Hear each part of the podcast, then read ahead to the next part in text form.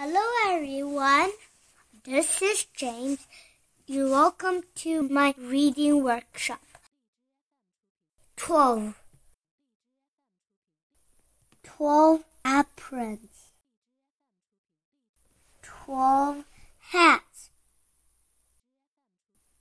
12 cups. 12 bowls. 12 spoons. 12 pans.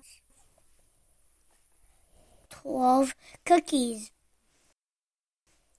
12 plates. The end.